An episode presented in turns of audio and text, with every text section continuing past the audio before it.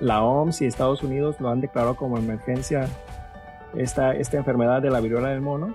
Pero lo importante es que como es conservada en el centro de los genes importantes, podemos usar estos virus como vacunas para la del monkeypox. También la, la, la, gripe del mono se considera que le puede dar a todos los mamíferos. El monkeypox no es un virus nuevo, sino en 1970, en donde ya se ve el primer caso en humanos. El, el, primero de los síntomas sería como síntomas como si tuvieras gripa, ese es uno de los primeros síntomas. Y también el más conocido pues es tener las, las ampollas en el cuerpo. la, la vacuna de la varicela no, no, no, no, va a ayudar a contrarrestar la viruela del mono. En el caso de la viruela del mono, contagias hasta que tienes síntomas y entonces se puede controlar un poquito mejor. Y obviamente, pues el contacto de piel con piel es, es uno de los uh, más importantes modos de transmisión. Sin embargo, la, la, principal fuente de transmisión que se había visto históricamente es la zoonosis. Cualquiera nos podemos contagiar de la viruela del mono, aunque sí se ha concentrado en, en la comunidad gay este, se sigue considerando como brote. No se le ha dado este, la denominación de epidemia o de pandemia. Estás escuchando Ciencia Ligera, un podcast donde nos reunimos amigos para platicar acerca de datos, eventos, hechos y avances científicos de una manera ligera y divertida, con el fin de que te sumerjas o te ahogues en el fascinante mundo de la ciencia. Ok, pues eh, buenos días, buenas tardes, buenas noches, queridos radioescuchas este, en todo el mundo. Eh, bienvenidos a este su programa Latinos, digo, Ciencia Ligera. Este, eh, mucha gente nos ha pedido que hablemos de la vacuna de, de, de la vacuna de la, de la, del brote de la viruela del mono. Y por mucha gente me refiero pues a nuestra familia, ¿verdad? Y nuestros amigos. Y amigos, porque comentarios en el YouTube no nos ponen, ¿eh? Así que ya. No es reclamo, pero si quieren poner, ya saben. Hay sus comentarios, ¿no? ¿De qué les parece? Entonces, pues bueno, sin más, vamos a hablar de, de este tema tan trending en estos días. Sí, mira, fíjate que es un, es un tema muy importante y sobre todo ahorita está cobrando como mucho auge porque la OMS y Estados Unidos lo han declarado como emergencia esta, esta enfermedad de la viruela del mono. Y yo creo que para conocer un poco la enfermedad hay que conocer qué es eh, la entidad que ocasiona esta enfermedad, que como todos sabemos es un virus, ¿no? Pero, pero hay muchos tipos de virus. Entonces vamos a platicar de, de este virus, de la viruela del mono. Este virus pertenece a la familia Poxviridae. Otro, el género es Orthopoxvirus. Pero lo interesante de, de esto que le estoy platicando de la familia y del género es las especies que contiene este género, porque en este, en este género está el virus que provoca la viruela en humanos, que es variola virus, está el virus que provoca el, esta enfermedad de los monos, monkeypox virus, pero también hay cowpox virus, que esta, este es importante porque fue el virus que se usó como la primera vacuna contra la viruela de humanos. Está otra que, otro virus que se llama Vaccinia virus, que ese no se conoce su origen, pero es el que actualmente se usa para como vacuna, bueno, que se usaba porque esta enfermedad ya, la del virus de humano, ya se, la viruela humana ya se erradicó, pero no se conoce su origen de ese virus de Vaccinia virus, se cree que es de caballos. Pero bueno, hay de búfalo, hay de camello, hay de conejos, hay de mapaches, hay de ratones, entre otros, otros mamíferos que también son infectados por, por estos tipos de virus que son especies diferentes que pertenecen a este, este género.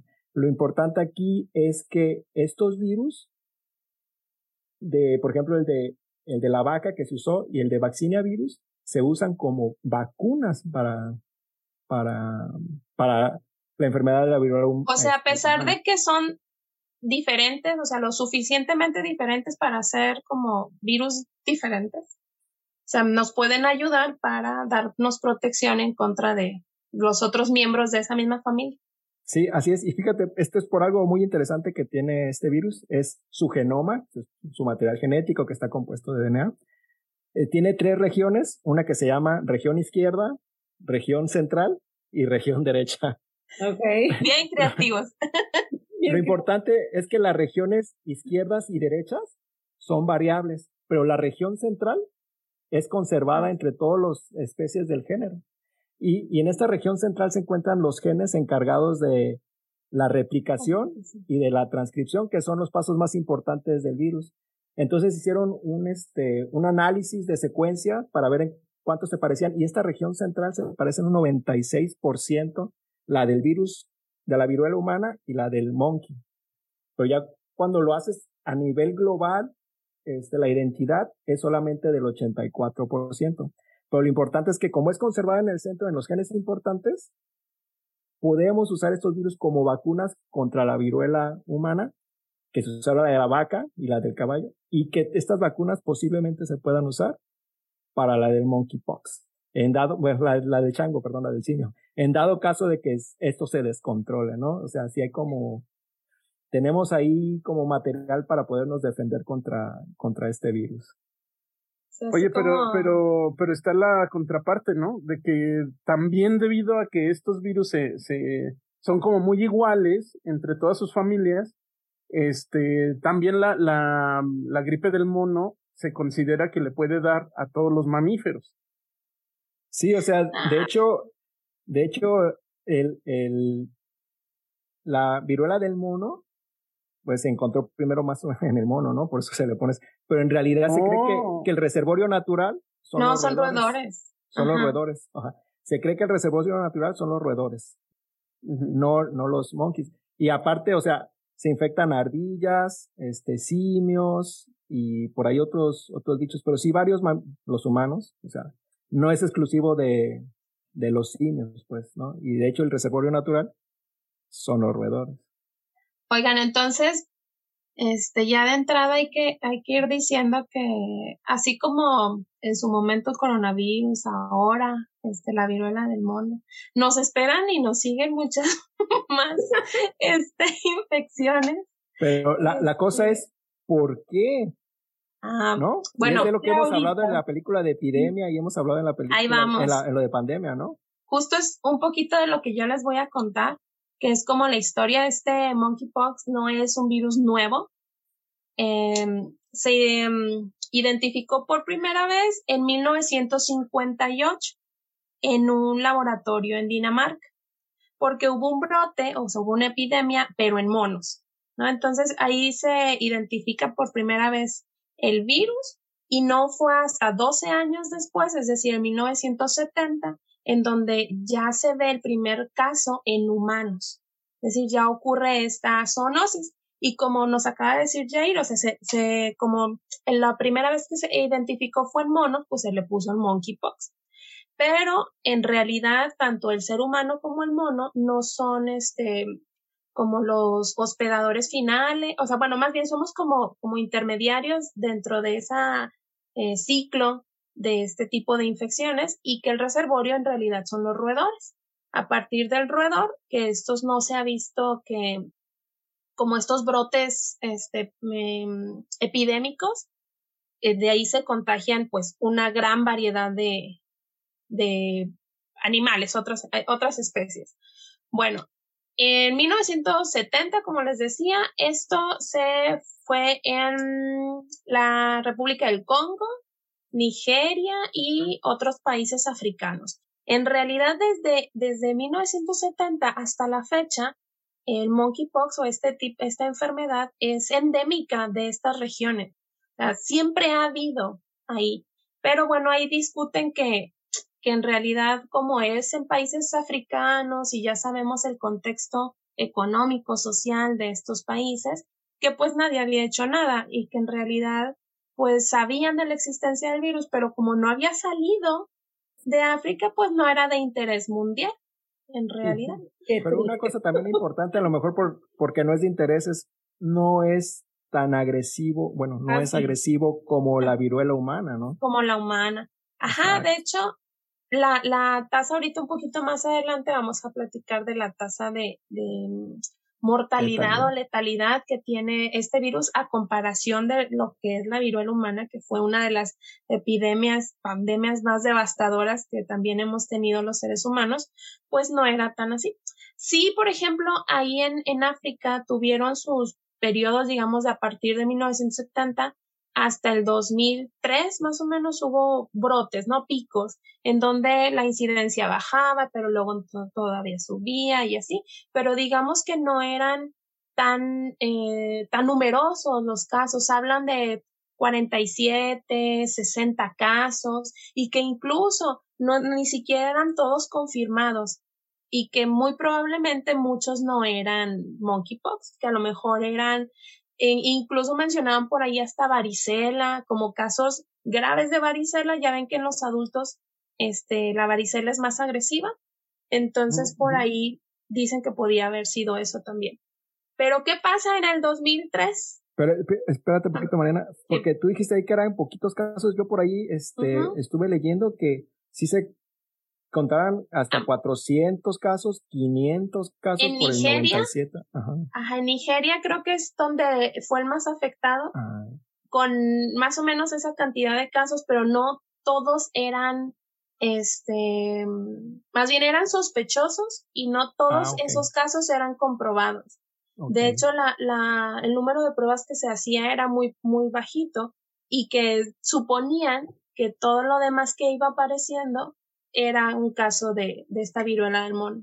Y, y, que además este también es como complicado ver qué tipo de viruela es porque son muy parecidos los síntomas. Creo que por ahí tiene un síntoma que es este característico, que a lo mejor no lo, lo platica esta Marcela. No. Oye, luego quizás son los mismos doctores que se encargan de lo del ébola, entonces si tú llegas y le dices, oye, este, que lo del mono, dice, espérame, agarra un número, güey.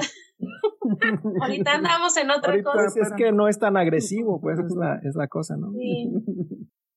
bueno, entonces, hasta el 2003 había sido nada más visto en diferentes partes de África, ¿no? Pero digamos ahí estaba contenido.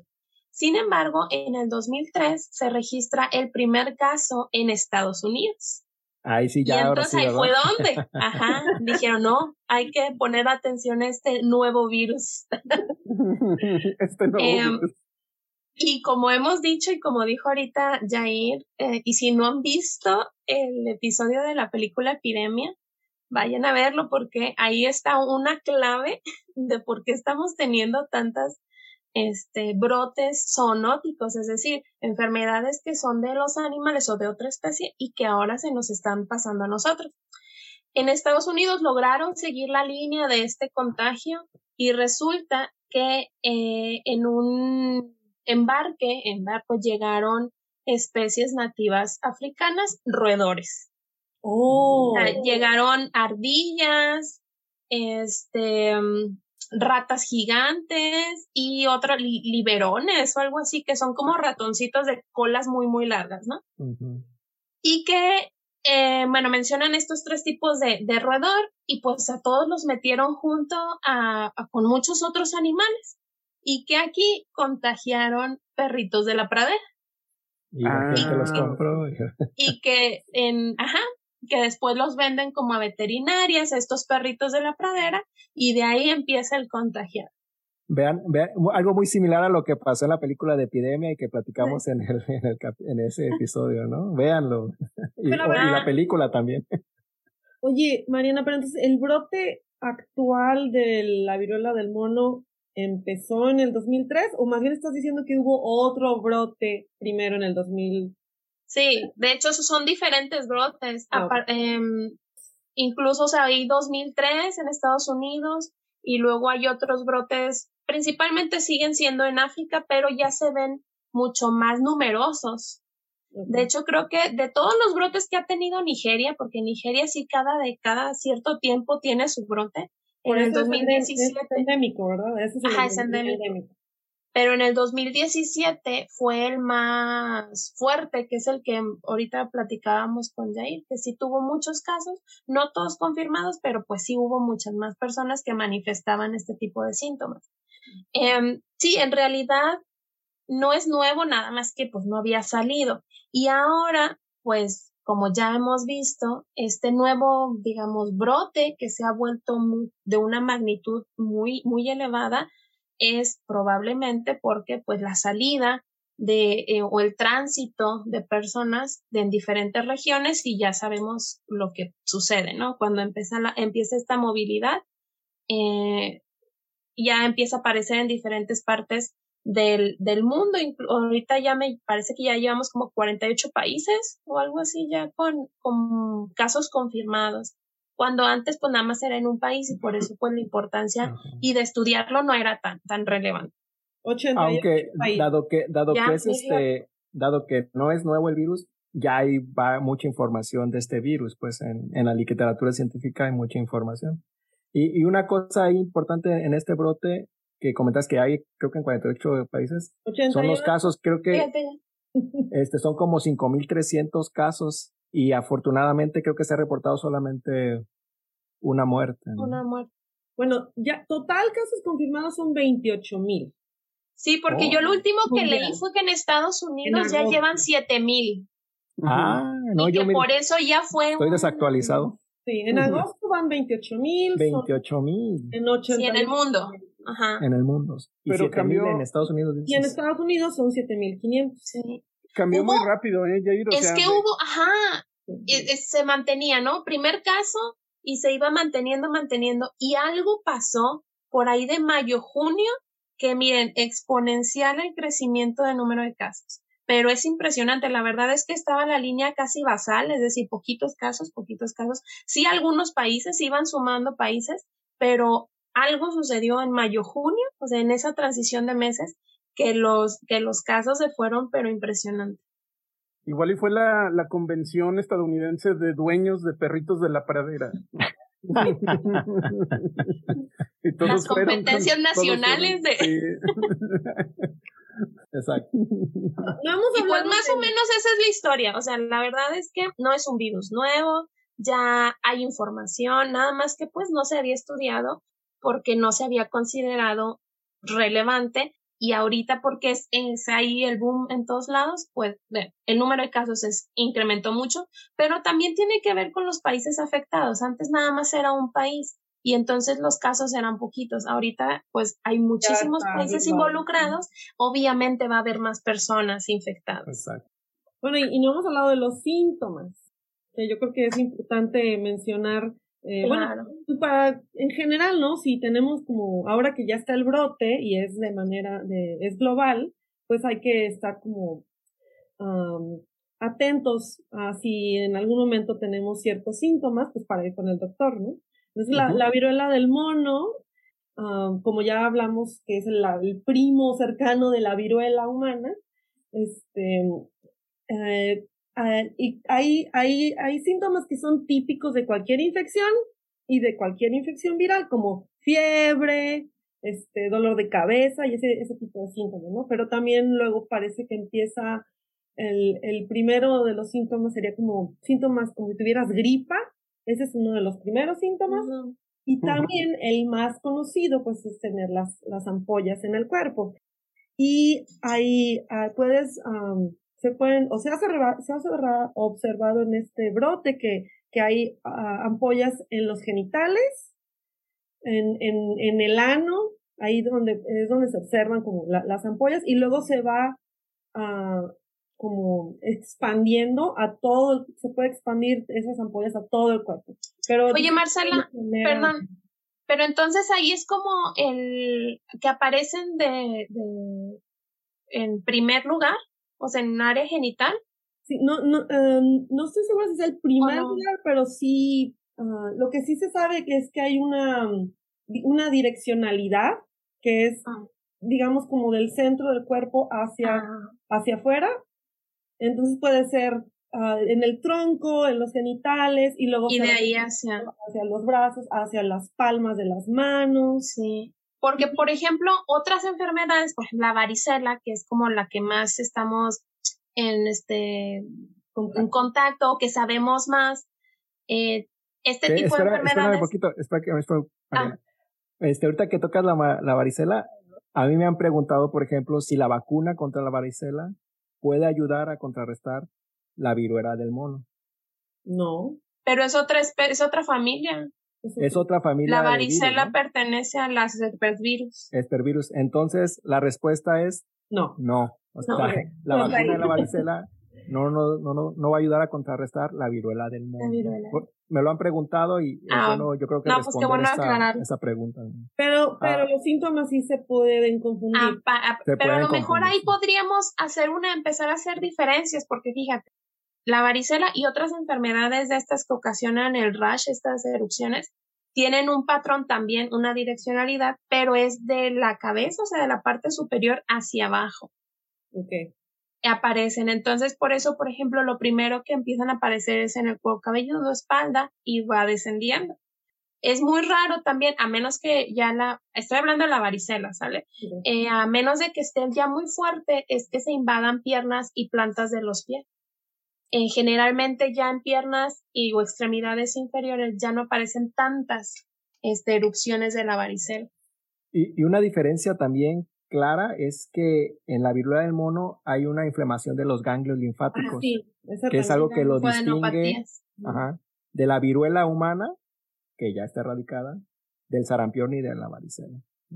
Oye, ¿y cómo ¿Y dónde están los ganglios inflamados? Es que hay mucha gente que no sabe dónde atentarse para detectar los ganglios. Aquí también acá atrás en, las ingles, en las ingles, en, las axilas, en esta parte, ¿dónde más? En las ingles. Ajá. Okay, okay. Porque si, sí hay como, como, como bultitos, ¿no? Ajá. Y duelen. Oye, pero nada más no, me, no vayan a confundir los ganglios con que tienen paperas, ¿eh? Ah. las paperas están acá adelante. O también, si están muy tronados, pues no, no o sea, tampoco. Por, probablemente tienen demasiado como para sentir algo, ¿no? Fíjate, y, y, sobre las, sobre las póstulas que aparecen, yo lo que leí que principalmente se concentran en el rostro y en las extremidades. Y muy poco se concentra en el, en el tronco. Y bueno, yo he visto por ahí videos en TikTok de personas que están, que, que están enfermas y ponen sus síntomas. Y sí, la mayor parte de. Y en las palmas de las manos llenas también a mí eso me, y, en la viruela humana sí se llenaba todo. No, y además, esta viruela del mono, eh, como ya comentaremos después, todos los síntomas no son tan drásticos o no son tan, no, no te desfiguran la piel, no te causan eh, tan, eh, problemas tan graves como la viruela que ya se erradicó. O sea, estos son, son síntomas más moderados no como la viruela del, eh, humana de, aquel, de aquellos años donde se desfiguraba la cara, ¿no? Ojo, eh, la varicela humana en adultos todavía suele dejar cicatrices. Ah, yo tengo miedo porque a mí no me ha dado. ¿Y, por qué y no me he vacunado tampoco. no, Una vez fui al centro de salud es ¿Qué para ejemplo tan horrible ah, pasando? Pues. no me quisieron vacunar, me dijeron que era Vea privada, pues, si no te la quieren poner en. Voy a ir. Lo, lo que dije es, voy a vacunar a mis niñas. Mi niña está vacunada. Así me para que no te las va a pegar a ti. el, el ya ir creando inmunidad de rebaño en su casa. ¿no? para que no me vea a mí. Pero sí no me ha dado y, ay, sí tengo miedo. Y creo que a mi pues hermano tampoco. Ves que están construyendo en la casa, las casas de adelante y vas con los trabajadores. Oigan, ya se vacunaron. sí, pero por ejemplo, esa, por eso les decía que la varicela eh, en adultos era más, más fuerte, porque vamos, en los niños, aunque hay excepciones, que hay niños que les va muy mal con la varicela, pero en general, pues nada más son algunas, o si se llenan, no desmejoran tanto su estado de salud en general, pero en los adultos sí, las fiebres son más altas, por ejemplo, eh, se llenan todo el, el, tracto. Ya no me digas porque me vas a sugestionar. Digestivo y respiratorio. estamos hablando de otra, de otra cosa, ¿no? Sí, estamos ah, Algo que me, que me faltó contarles, o bueno, que me acordé ahorita, eh, en los países africanos, en los primeros brotes allá del 1980, 90 por ahí, eh, la población más afectada eran niños de menores de 10 años. Eh, y, ¿Con la viruela del mono? Con la del mono. En los 1980. Sí, más o menos, o sea, los primeros brotes. Y luego ya fueron pues modificando al, la, ajá, al grupo de personas afectadas. Ahora creo que es de hombres de 40 años, ¿no? Sí, el, el, los años son alrededor de los 30 y es en el más del 90% de las personas infectadas en este brote son de la comunidad gay, ya sea, bueno, de hecho, debemos hablar de la transmisión, cuál es el modo de la transmisión, del modo de transmisión de la viruela del mono, porque está como ligada a quiénes son las personas que se están infectando ahorita más, ¿no? Poblaciones más infectadas. Y, y pues sí, igual que otras enfermedades donde se generan ampollas en la piel, pues el modo de transmisión más importante es el contacto de piel con piel, ya sea, ya sea porque tienes, ah, bueno, es importante decir que puedes contagiar a otra persona con viruela del mono cuando tienes síntomas. Todavía, eh, bueno, em, eso es importante, ¿no? Porque cuando el caso del COVID podías infectar cuando no tenías síntomas, ¿no? Y es más difícil de controlar eso.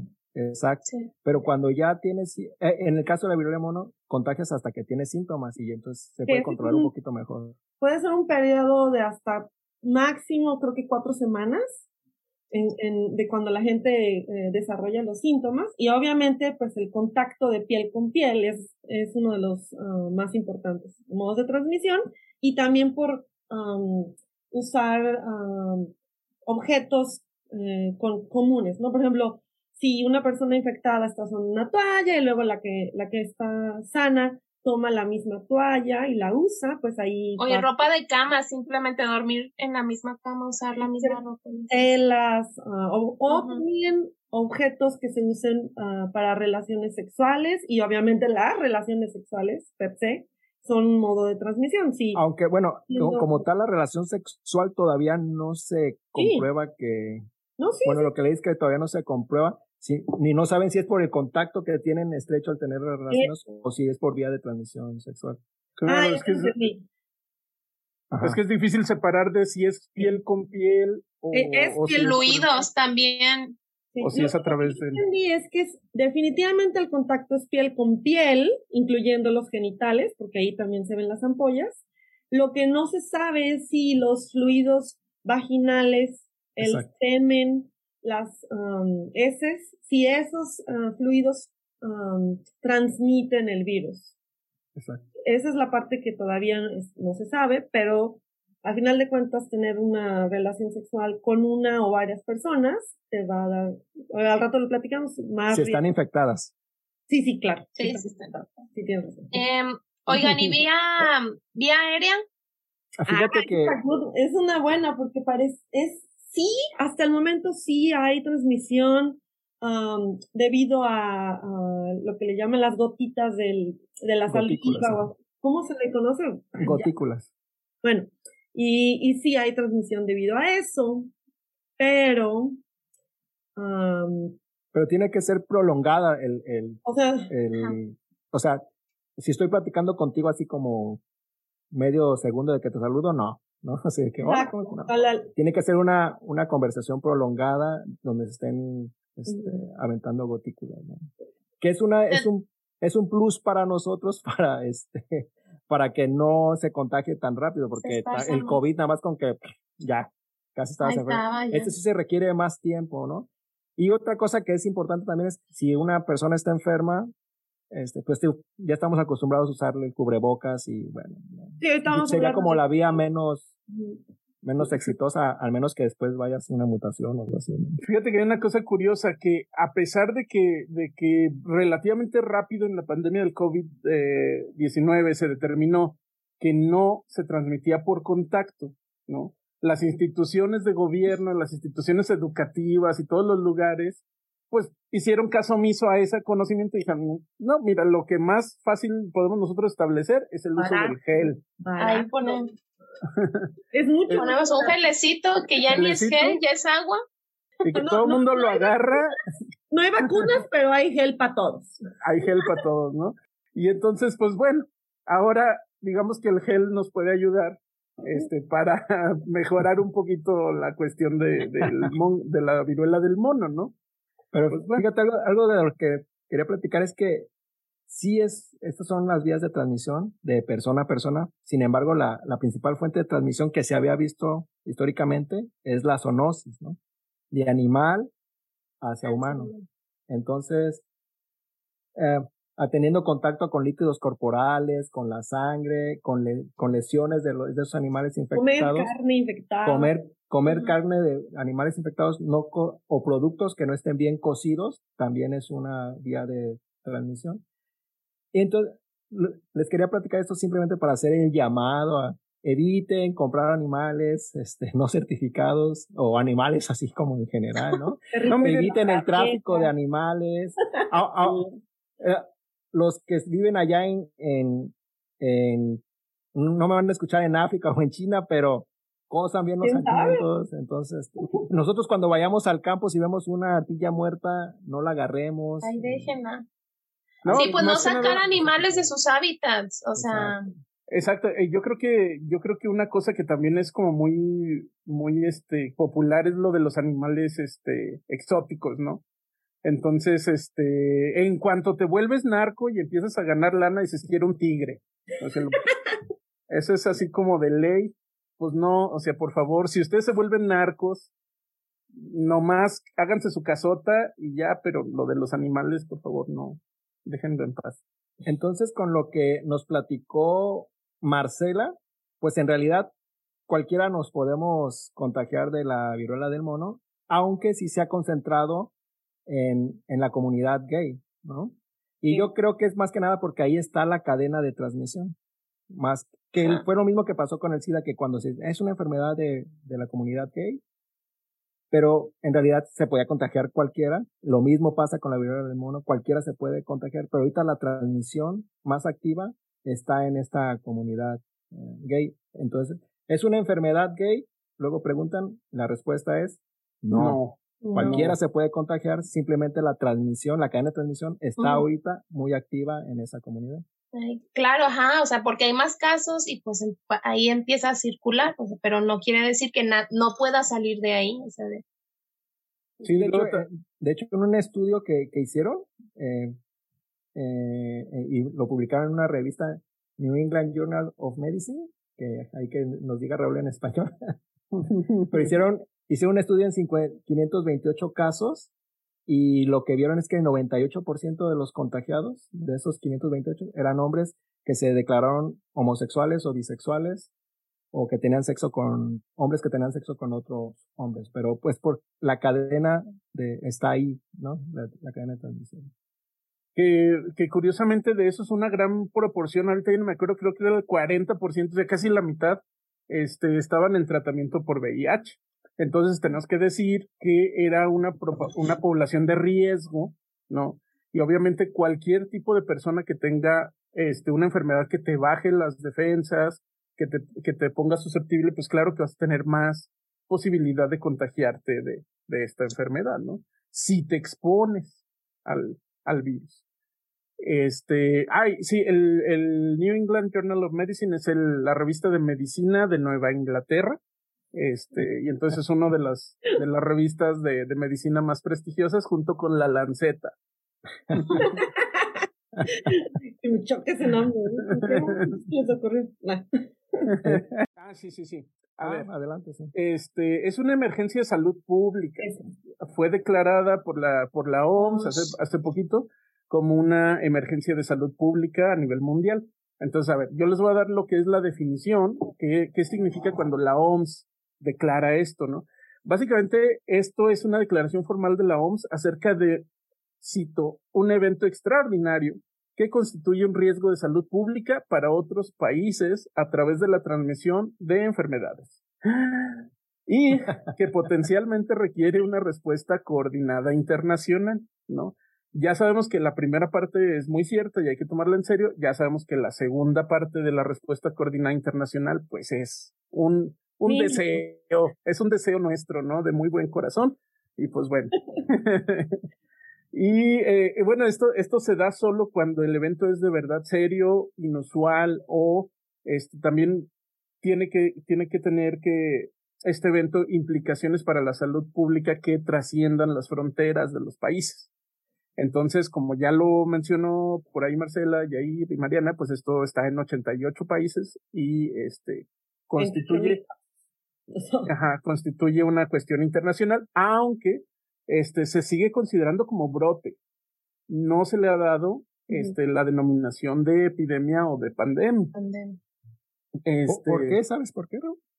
Este, no lo sé. O sea, bajo la definición que nosotros le dimos en el capítulo de pandemias a lo que es una pandemia, es que esto ya tendría que ser este, pandemia. Yo es, lo que les iba a preguntar, para ver. Yo pienso que lo principal ha de venir acerca de que se desconoce cuál es la tasa de transmisión de esta, de esta enfermedad. Normalmente en los casos antiguos, este, la R0, que es la, que es la tasa de transmisión, que quiere decir, una vez que una persona está infectada, ¿a cuántas personas puede infectar? Este, se había considerado entre punto .5 y punto .9, o sea, una tasa de transmisión muy baja. O sea, tú podías contagiar básicamente a otra persona si, si acaso y ya. Que comparado con el COVID, la, Ahorita creo que es 1 a 15 o algo así, ¿no? Eh, por ejemplo, el Omicron se calculó en 12. Sí. Una persona puede contagiar a 12. Entonces esto, esto es mucho más difícil de transmitir, o sea, eso es, obvio. Todavía. acuérdense, acuérdense a los que nos, a los que nos ven y nos escuchan que cuando una persona contagia a dos, eso ya es una tasa de crecimiento exponencial, ¿Yair? Sí, ¿no? Exponencial. O sea que eso a la, a la vuelta de tres contagios ya se va a volver así gigantesco. Entonces imagínense 12 con Omicron, pues es mucho, ¿no? Y en el caso de la, de la viruela del mono, pues no, o sea, es lineal, era lineal.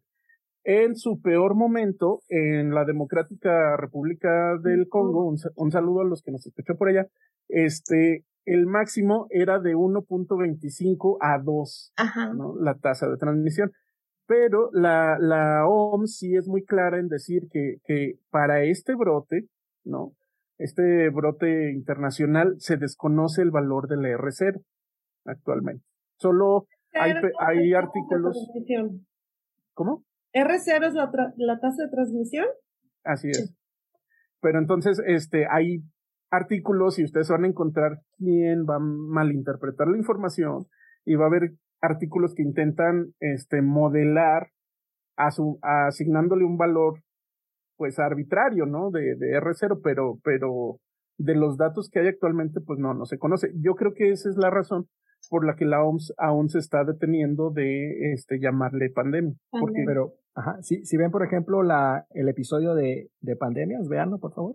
Eh, ahí hablamos de las fases que tiene la OMS para declarar un brote, epidemia y luego posterior pandemia.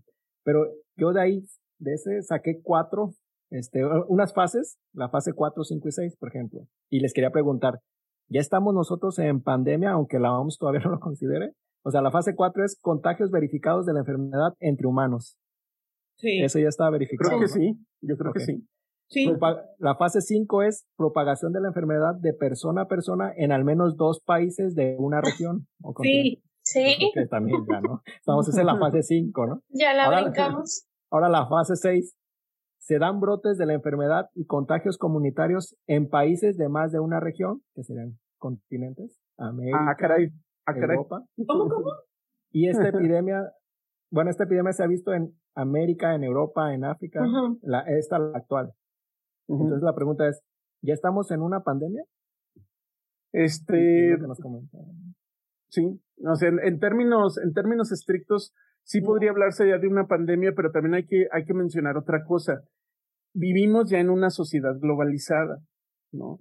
Entonces, eh, por ahí mucha gente decía, bueno, entonces todo el tiempo vamos a estar teniendo estas pandemias porque ya cualquier gripita que da en China, pues ya viaja hasta México, ¿no? Y llegan en friega. Y pues la respuesta es que sí. Sí. O sea, yo creo que a lo mejor la OMS no quiere declarar también pandemia como para no asustarnos de que una pandemia, otra pandemia, pero o, lo de R0, ¿no? Pero ustedes cómo ven eh, esta cosa se puede expandir o se puede hacer tan grande como el COVID o lo ven un poco improbable. No, yo no lo creo. Este, yo no lo creo simplemente por la tasa de mortalidad, ¿no? Estamos hablando de eh, incluso con. Pero bueno, independientemente si te, si te mueres o no te mueres. No, pero por la, por la R0, quizás no. A menos que haya exista una mutación, que lo haga mucho más contagioso o de una transmisión más sencilla. Algo, algo de lo que no les platiqué de las características del virus, que es importante, es que estos virus son de, de DNA Ah, de bueno. cadena doble. Y lo importante de esto es que estos tipos de virus tienen la tasa de mutación más baja comparado con otros virus. Es el de la tasa de mutación más baja. Entonces, este, por ahí nos Poco podemos probable. despreocupar en que, oh, eh, eh, si vienen más casos, más casos, puede haber probabilidad de que sí vengan mutaciones, pero menos comunes que SARS-CoV-2, por ejemplo. ¿no? De hecho, ya se ha visto que, que, el- que los casos de viruela del mono de los del 2018 se, se ya se compararon su ah, la, la secuencia del virus de aquellos casos con los con los que están actualmente y no se vieron cambios drásticos en el genoma, pero todavía no han hecho investigación sobre mutaciones más como ah, Puntuales. puntuales, así como más En qué está en general- afectando. en general no ha cambiado. Y bueno, la, la, la naturaleza es muy, muy sabia y entonces siempre nos da cosas buenas y cosas malas, ¿no? Entonces, las cosas, las vamos, ¿cuál, ¿cuál quieren primero, la buena o la mala? La lo buena. bueno, lo bueno. lo bueno. No, La a mí lo mal, a mí me gusta lo mal, para luego ya animarme con lo bueno.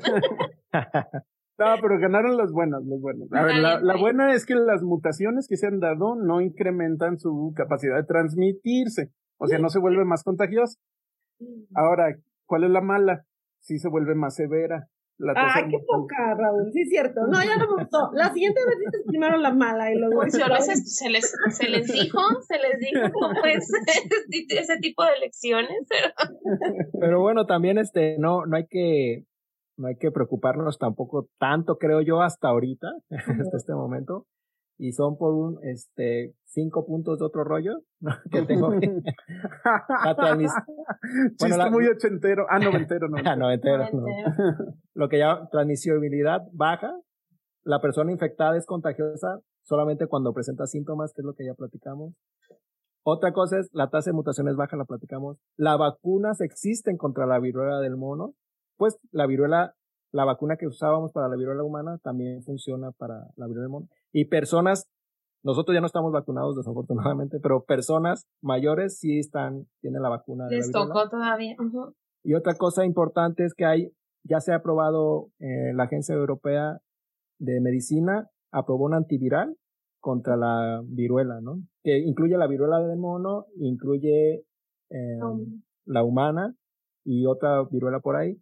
Este medicamento es un antiviral denominado Tecovirimat, Tecovirimat, que en realidad lo que se le une a una proteína y esa proteína es la encargada como de agarrar la membrana de la célula y para poderse como cobijar el virus. Entonces bloquea ese, ese medicamento, bloquea esa proteína, entonces ya no se forma esta envoltura y ya no se puede esparcir el, el virus. Importante es que esta proteína cae en la región central, que es con, este, conservada y entonces funciona para diferentes tipos de viruela. Entonces, tenemos vacunas y, Y tenemos, eh, un Tratamiento. COVID, ¿no? De hecho, el tratamiento ya se ha visto así en los días anteriores de casos de viruela del mono, en donde le dan el tratamiento del, de ese medicamento que acabas de mencionar y ah, puedes ver la diferencia en tres días. O sea, una persona completamente llena de ámpulas en la, en la cara y en, lo- en las palmas de las manos, tienen el tratamiento con ese antiviral y en tres días ya están, las de la, las de la cara ya desaparecieron y las de las palmas de las manos Ay, muchas o menos. sea, muy efectivo. Muy efectivo. Y- el tío Nacho. No, mira, ¿cómo Tío Nacho engrosador. Pero hay que decir también que, que, que estamos en brote ahorita, pero, pero en, en, bueno, ahora en San Francisco el, el gobierno ha determinado, eh, de, el gobierno de California ha determinado que solo las personas de alto riesgo van a tener la vacuna. Es decir, Mm. las personas que han estado, obviamente las personas en contacto con alguien que ya ha estado infectado, es una persona de riesgo, personas um, de, la, de la comunidad gay que, que también um, hayan estado en contacto con cualquier persona que haya estado en contacto eh, puede ya obtener la vacuna o si tienes um, defensas bajas debido a otra enfermedad también Alguna inmunosupresión o algo. o las personas que trabajan haciendo las ah, pruebas de diagnóstico también pueden Los tener de salud la también. vacuna y las ah, trabajadoras sexuales también tienen acceso a la vacuna. Trabajadores sexuales en general, Yo, fíjate, ahí tengo una, una, una pregunta. Lo, lo que pasa es que cuando, en los inicios de la vacuna, se usaba eh, el virus, a los inicios, antes de que se usara el de, el de las vacas, el virus del viruela de las vacas, bovina, perdón, se usaba la del humano. Entonces, este, se usaban brotes, eh, cuando el, eran, se encontraban brotes que no eran muy severos, agarraban material de esas póstulas y se las inoculaban y luego veían que algunas morían, otras no. Entonces por eso se pasaron a la de la vaca, porque vieron que las de las vacas eh, no mataba a, a las personas. Las personas. De hecho, Pero, pero fíjate, son, son virus, son virus vivos los que se usan. Ah, creo que Sí. actualmente se usan los virus vivos. Entonces, esos virus vivos, aunque vengan, por ejemplo, de vaccinia virus o de, que es de donde proviene el de la vaca, ahorita ya no es, ya no se usa como vacuna, se usa el de vaccina virus. Es un virus vivo, vivo. Una persona inmunosuprimida podría desarrollar una enfermedad grave si se le pone ese tipo de vacunas. Es una pregunta que, que a mí me surgió cuando empecé a leer esta cosa, ¿no? La, No sé la puedo Yo desarrollar. tengo una respuesta. A muy ver. interesante. Creo. Ay, a ver, a ver. Y la respuesta es sí, al menos para la polio. Porque acaba de suceder. Entonces, haz de cuenta que tenían, ya ves que la polio es esta enfermedad donde hay una parálisis del cuerpo, luego ya no pueden caminar bien, etcétera, ¿no? Y, y eso sucedió, no me acuerdo en qué años fue la polio, pero no nos tocó, este, que yo recuerde. El punto es Bueno, déjame te digo, déjame te digo que de la OMS ha habido del 2009 al 2022 ha, ha habido siete declaraciones de emergencia de salud pública y una de ellas fue en 2014 relacionada con un rebrote de polio. Exacto. Vacunen a sus niños, por favor. Sí. Bueno, el rebrote de polio más reciente fue en Nueva York. Este, no, creo que fue de este año, no estoy segura qué mes, pero fue en Nueva York y fue porque am, ah, fue un caso en donde, donde el, el- la persona vacunada el, el, se revirtió a la forma, bueno, la persona estaba vacunada, pero la vacuna que era viva, digamos, de, de virus, revirtió a la forma virulenta. Y entonces, por eso hubo un caso nuevo de polio. Pero bueno, no estamos hablando de polio, pero... O sea, esa es la trama de Soy leyenda. Oh, Ah, ya vivimos como en las películas, que antes eran sueños y ahora... eh, entonces, es- este, sí es como para tener en cuenta, ¿no? O sea, usar virus vivos a personas inmunosuprimidas, ah, no sé, a lo mejor se ocupan una nueva generación de, de vacunas De vacunas. que no se eh, necesiten virus vivos. Y la otra puede ser usar el tratamiento que está aprobado, ¿no? Si tan solo hubiera vacunas de RNA, estaríamos Ay, pero, pero este virus no es de ARNA. Bueno, puede haber una No vacuna de importa. Pero puede ser. de ADN, ¿verdad? Sí. Exacto, sí. Bueno, pero todavía no está. Ese es el punto. O sea, ¿en qué momento las autoridades o los gobiernos de los países van a decir, oye, ya hay que, hay que, como, Empezar acelerar a producir. de, Depende- depende de qué gobierno. Vacunas. Depende de qué gobierno, de qué país. Y también, sí, sí, sí, sí. y también, Ahora pensándolo, hablamos- pensándolo bien, por ejemplo, imaginemos eh, en un futuro un ataque terrorista de, de viruela que se ha, Pues dicen por ahí, las- ¿no? se ha pensado no, en las, no, en las no sé. películas, en la ciencia ficción, etcétera, un, un ataque bioterrorista con no, viruela. nada más te Pues encierras. mejor, mejor que me dé la viruela del mono para estar vacunado, porque si me da la viruela del mono, en realidad es como una vacuna contra Te la va a proteger contra pero no creo viruela. Contra un buena posible idea que digas eso, porque Bueno, no voy a ir, Ya, no invito a la gente a que vaya a contagiarse, ¿verdad? Pero, Porque- no, pero o sea, porque la una gente, posible vacuna para, esa fue la misma idea que tenía la gente con el COVID. Ah, mejor que me dé COVID de una vez. No, y- No, pero el COVID no lo conocíamos nada. No, Oigan, y, y hablando de eso, este, el dióxido de cloro funcionará contra oh, la hay que probarlo. del mono. Ah, Yo sinceramente no creo, Raúl. O sea, Oye, pero está más fácil, ¿no? Porque antes, Me asustaste ya y yo pensé, yo dije, ¿qué? ¿Qué va a decir? bueno, pero está más fácil ponértelo en la, ple- en la piel que Pero ah, yo, pues yo creo que va a ser lo mismo que con el COVID, te la vas a irritar, ahora va a quedar más expuesta a para que la transmisión sea más efectiva, ¿no? Como la película de, de Sorba, no, ¿cuál película? De una griega que se casaba no me acuerdo cómo se llama. Ah, Windex. Con, ah, con, con Windex. Windex, esa, cura todo. ¿no? me acuerdo el nombre de la película. mi gran boda griega o algo así. Ándale, eso. He visto las dos, me gustan mucho. bueno, entonces, hay, hay, también que, ¿quieres platicar un poco más de la vacuna o podemos también mencionar cómo, de, cómo hacer para cuidarnos y que no nos transmitamos? Yo creo que podemos a, ah, platicar de la prevención. Ok. Que, que tienen, yo por, aquí, por ejemplo, este, de, de los cosas que se, em, que se usan para prevenir, bueno, que se recomiendan para prevenir, perdón, es informar a la población sobre la enfermedad, ¿no? Sobre todo. Y no, y no alarmar, tampoco no, ser amarillistas. Sino, más que nada, informar, ¿no? Bueno, ¿Cómo, ¿cómo es esta enfermedad? ¿Cómo se transmite? ¿Cuáles son los factores de riesgo? Que la conozcan para poder evitar este, la transmisión. Sí, de nuevo hay que advertirle al público que nos escucha que todos los medios de comunicación van a intentar maximizar los efectos de esta, de este brote. Este, lo, lo van a, le van a tratar de vender el miedo. Entonces, no, si no permita que, que, este, la influencien de mala manera. Este, bueno, nosotros sí vamos a poner un, una miniatura del YouTube que sea así como muy, amarillista también porque necesitamos vistas, pero... pero creo que eh, nosotros estamos colaborando un poquito, un granito de arena, este, para las personas que nos escuchen, tratando de informar un poco sobre esta enfermedad, que es uno de los pasos que se recomienda para la prevención. ¿no? Sí, lo mejor es estar informados. Exacto. Y no, no alarmados, bueno, o sea, lo mejor es sí conocer, sí estar al pendiente, pero sin este, no salga a, acabarse el papel de baño de las tiendas otra vez, por favor. y por ejemplo, algo que le toca, yo creo que al gobierno sería pues la vigilancia y la detección rápida, que pues no se vio en COVID aquí en México, no sé si se vaya a dar en, saludos. Y, bueno, y durante, durante los brotes, pues evitar contacto estrecho con personas infectadas, aunque no sean los brotes, pues evitar ese Oigan, y también personas que, bueno, ya se hayan contagiado, porque en México ya ha habido casos, ¿no?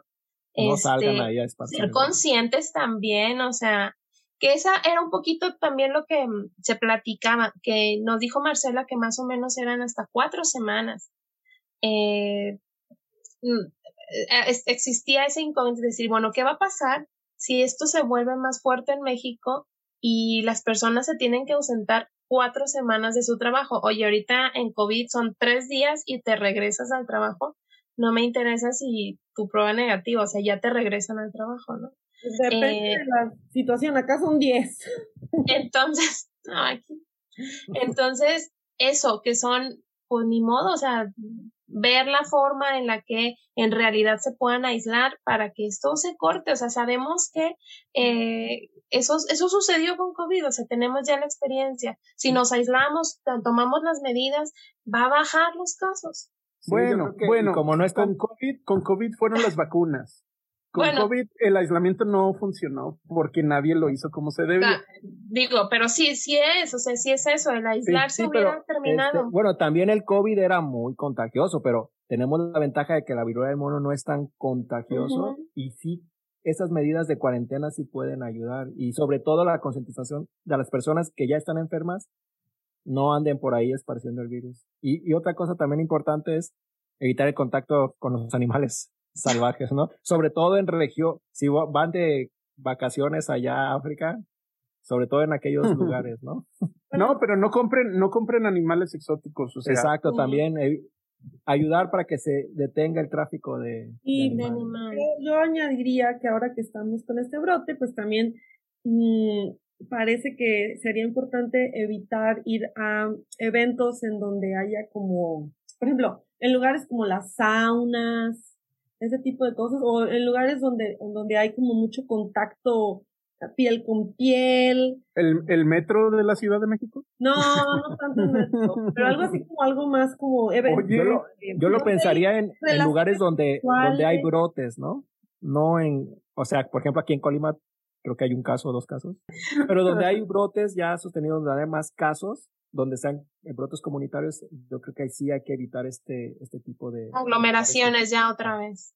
Y pues, Oye, pero vienen... No tanto por lo de las gotículas, sino más bien por el contacto. Por el este, estar Pero ahorita, ahorita está el boom de regreso a los conciertos en, en Ciudad de México, Monterrey, Guadalajara. Este, hace, acaba, Vete con una manga larga, con tu cubrebocas. con guantes. todo cubierto. Llegando, lavas la ropa y. Todo. de hecho, hay una historia de un médico que se contagió al quitarse la ropa de después de haber estado tratando pacientes, ¿no? No se, no se la quitó ah. correctamente y, y se contagió de viruela del mono. Bueno, cuando haya brote sostenido en su comunidad, sí no vaya mejor a, esos lugares. Oye, Raúl, eso que mencionas es bien importante porque, por ejemplo, en el sector salud fue un muy, o sea, fue muy problemático el contagio de muchas personas, o sea, obviamente por la exposición, pero por la falta de protección y de, de, capacitación de cómo se lo debían de poner y cómo se lo debían de quitar. Hombre, claro, está recae, en el gobierno. El, el cubrebocas así, ¿no? Cubreboca, es que se, es que no se llama cubre nariz y boca, ¿no? no, sí, cubreboca. Nariz y boca para que sea completo.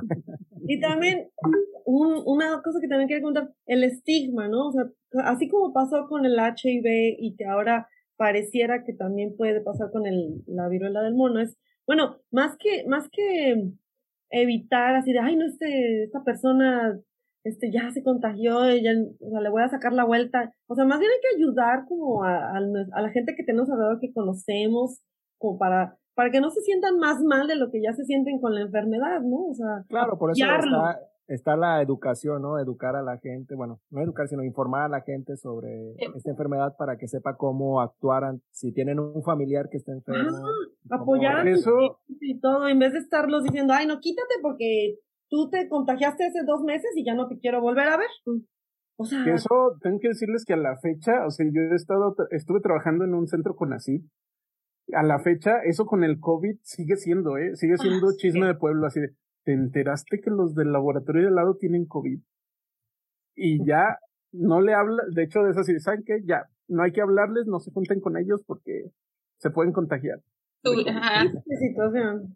Entonces, ¿Puedes decir el nombre del instituto? no. Para no ir. Por contrato no puedo, dice Por contrato no puedo. Pero también son de los que siguen pidiendo, siguen desinfectando los, los autobuses y los automóviles institucionales con, con Windex. Ah, con esas maquinitas de, de humo de 15 años. Bueno, ¿otra cosa que quieran tocar sobre la viruela del mono? No, no, no. Pues creo que pues abordamos todo. bastante bien, yo digo. Ah, pues sí, si no saben, ahí está internet, es muy fácil encontrar información sobre la viruela del Ah, hay una página de la Organización Mundial de la Salud que trae información, este, se los vamos a poner en la descripción. Mm. Eh, información sobre la viruela del mono muy este... Oye Marcela, pero también hay que aclarar, sí hay mucha información, pero hay que saber qué información. Entonces siempre fuentes así como confiables, este, la, clínica y eso, sí, pues sí. Y, bueno, la verdad, o sea, si, si a través de nuestras redes sociales nos quieren escribir, pues con todo gusto. También, exacto, o sea, si tienen una duda sobre esta viruela armado, nos pueden escribir en Twitter, en Facebook, en YouTube, nos pueden comentar. Ah, este, bueno, en todas las redes sociales nos pueden hacer preguntas y no, no, no nos escriben mucho, pero las vamos a responder todas, ¿no? O algo que les quería comentar es que ya nos pueden ver también en video en Spotify. Oh, qué eh, en, en, es un canal que también se llama Ciencia Ligera, pero lo voy a poner Ciencia Ligera Video y va a estar Ciencia Ligera, la normal, que va a ser el ah. audio. Entonces van a poder ver en Spotify el video también, en YouTube el video y en Spotify también van a poder escuchar. Por si en sus trabajos les tienen bloqueado el YouTube. Pueden vernos en Spotify. ya estamos en video en, en, Spotify también. Le voy a poner ciencia ligera video al canal. Porque aparte está, está muy padre, ¿no? O sea, luego Jair pone aquí información, o sea, imágenes interesantes sobre lo que estamos hablando y eso creo que enriquece mucho lo que, lo que decimos, ¿no? El tema. Así es bueno que nos vean en el video. Aparte estamos muy guapos. no, pero una invitación, o sea, si tienen dudas sobre este tema o quieren saber más sobre otros temas, escríbanos en los comentarios de, bueno, Spotify no nos permite comentarios, creo que permite hacer preguntas y poner una respuesta es una función que voy a checar apenas, pero no, pero ahora inbox, inbox amiga, inbox. Bueno, inbox, uh, yo preferiría comentarios en, en, YouTube para que la gente también ahí este, pueda ver de sus dudas. No, pero el estigma, imagínate a alguien que te dice, oye, pero yo he tenido relaciones bueno, nada más una vez, este, no soy bueno, ya. Bueno, también puede ser este, puede ser mensajes directos a través de, de Twitter, de las redes. de Facebook, de las redes. Oye, pero pues recuerden las redes, estamos diciendo que nos escriban, pero ¿a dónde nos Bueno, pues estamos como arroba ciencia-ligera en todas las redes. En Facebook es Ciencia Ligera, el canal de Ciencia Ligera. En YouTube es el canal de Ciencia Ligera. En Spotify es Ciencia Ligera para el audio y ahora va a ser Ciencia Ligera video para los videos también. Facebook, arroba, no, Facebook Ciencia guion bajo ligera. Ciencia ligera, sí, nada más. Ahí no se encuentra. Bueno, no sé si también valdrá la pena poner ahí el, el correo de nosotros, por si también se quieren, este, nos quieren escribir, es ciencia.ligera1 arroba gmail.com, pero todos ahí lo vamos a poner en, en, la descripción y también lo vamos a poner en para que nos escriban si tienen unas dudas. Pero los que no tengan pena, escríbanos en, en YouTube y ahí este, respondemos también los. Dale, pues. Listo, como siempre. Pues bueno, hasta luego. Ojalá que les haya gustado.